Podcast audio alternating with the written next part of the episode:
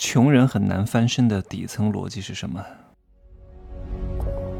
没有事实，没有真相，只有认知，而认知才是无限接近真相背后的真相的唯一路径。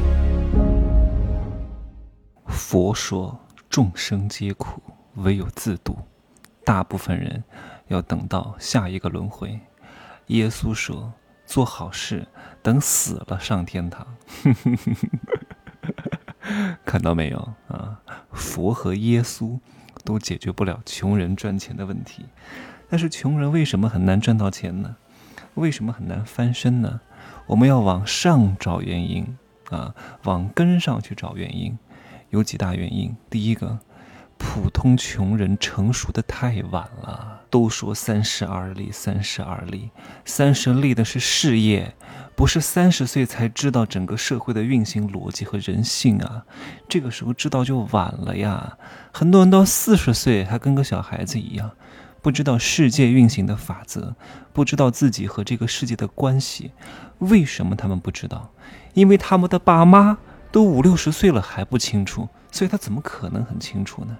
经常听人讲，穷人的孩子早当家。当的是什么家呀？不是掌握世间规律和人性的家，是在这种恶劣的生存环境之下，被迫掌握了一些生存的技巧而已。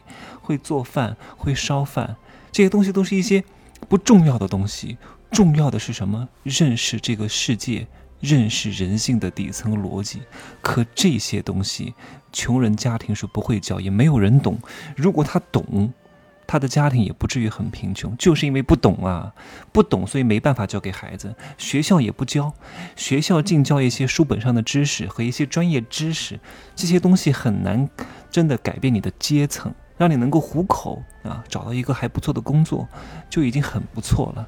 真的改变命运，靠这些东西完全不够，这是第一大原因。第二大原因是什么？我们经常看到很多普通家庭的孩子离经叛道、任性不听话成功了，于是很多人就模仿。你看他离经叛道，他不听话，那我也学呀。很多人学错了。学的是像，模仿的是表面，看不到它其中的具象，更看不到背后的抽象，永远都是在学一些花把式，所以他也离经叛道，他也哗众取宠，他怎么可能成功？你要看清楚哈，那些普通家庭不听话、任性的孩子，他的对立面是谁？是他上三代很贫穷的家庭，他不听他父母的话，才有可能成功啊。对不对？因为他原来的原生家庭就是错的，他不能听他们的话。我一直都在说，穷人必须远离父母。你要清楚，如果你的家庭很老实，上三代都很穷，你三十岁之前最大的人生阻力来自于哪儿？就是来自于你周边的圈子、你的家人、你的亲戚、你的姐妹，他们的话一概不能信。啊，他们可能是为了你好，但是我说了，蠢人他很可能觉得他做的是好事儿，但其实他做的是坏事儿。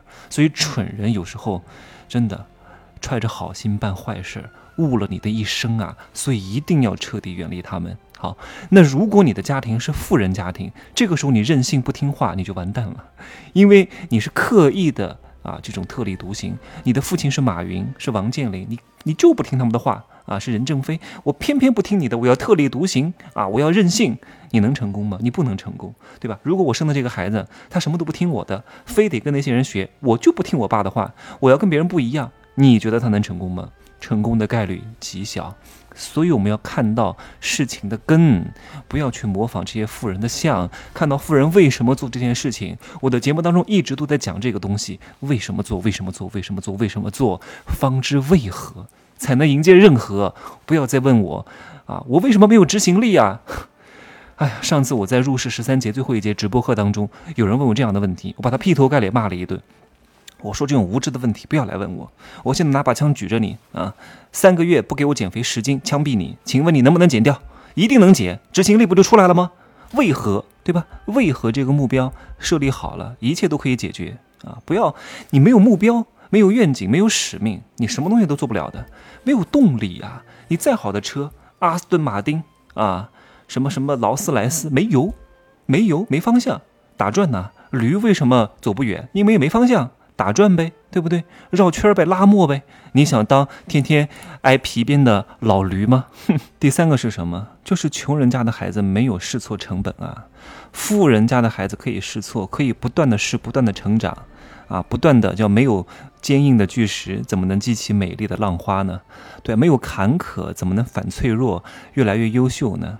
但是穷人家的孩子不一样啊，穷人家的孩子一生可能只能犯错一两次，而且大部分错，只要你犯一次就跌入谷底。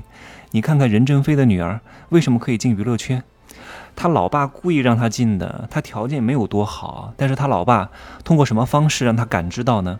不是通过言传哈，是通过让他自己去试错。来，我给你钱，跟陈飞宇他们在一个公司。啊，我忘了什么公司，然后你去试吧，看看自己到底有没有市场。王思聪的老爸王健林给王思聪五亿啊，你不是想创业吗？你去试吧，来，你多试试，看看你自己是不是那块料。等他自己试错了，知道自己不是那块料，就会回来好好的干事情了。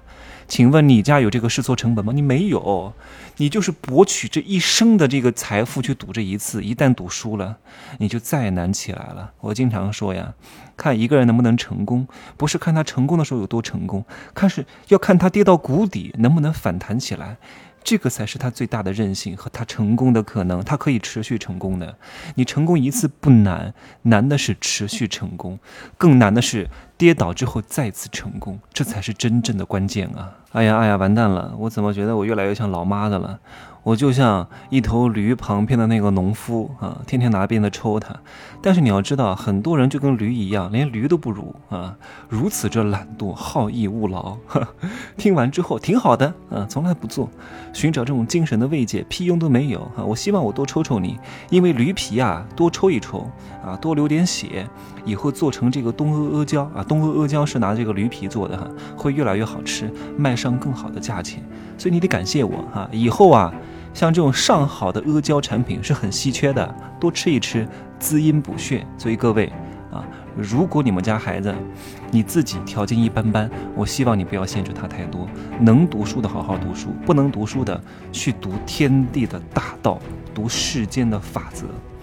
不然的话呢，财富很难累积，更难的是什么？是认知层次的跨越，好吗？真的加油吧！我知道大多数人都是普通人，想要翻身不容易的。你不脱一层皮，很难赚到钱的，好吧？就这样说哈，可以加我的微信，真奇学长的拼手字母加一二三零，备注喜马拉雅，通过概率更高。再见。